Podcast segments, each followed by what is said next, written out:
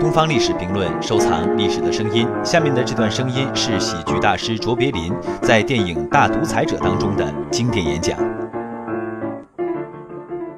I'm sorry, but I don't want to be an emperor. That's not my business. I don't want to rule or conquer anyone. I should like to help everyone if possible. Jew, Gentile, black man, white. We all want to help one another. Human beings are like that. We want to live by each other's happiness, not by each other's misery. We don't want to hate and despise one another. In this world, there's room for everyone, and the good earth is rich and can provide for everyone. The way of life can be free and beautiful, but we have lost the way. Greed has poisoned men's souls, has barricaded the world with hate, has goose-stepped us into misery and bloodshed. We have developed speed, but we have shut ourselves in. Machinery that gives abundance has left us in want. Our knowledge has made us cynical, our cleverness hard and unkind. We think too much and feel too little. More than machinery, we need humanity. More than cleverness, we need kindness and gentleness. Without these qualities, life will be violent, and all will be lost. The aeroplane and the radio have brought us closer together. The very nature of these inventions cries out for the goodness in men, cries out for universal brotherhood, for the unity of us all. Even now, my voice is reaching millions throughout the world. Millions of despairing men, women, and little children. Victims of a system that makes men torture and imprison innocent people. To those who can hear me, I say, do not despair. The misery that is now upon us is but the passing of greed, the bitterness of men who fear the way of human progress.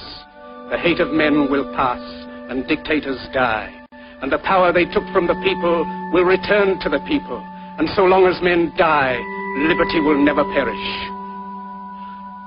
Soldiers, don't give yourselves to brutes, men who despise you, enslave you, who regiment your lives, tell you what to do, what to think, and what to feel, who drill you, diet you, treat you like cattle, use you as cannon fodder. Don't give yourselves to these unnatural men, machine men with machine minds and machine hearts. You are not machines.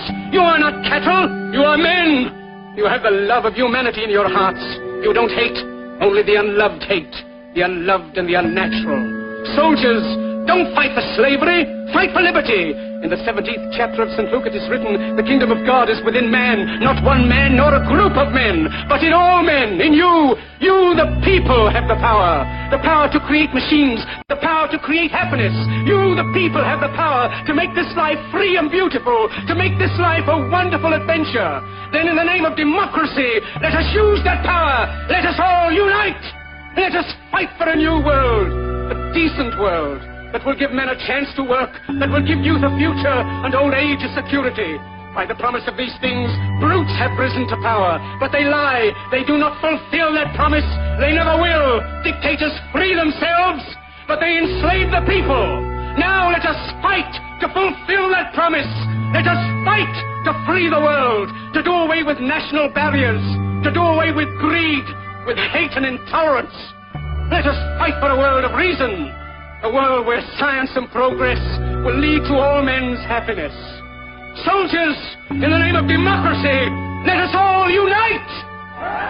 更多精彩声音，请关注《东方历史评论》官方网站。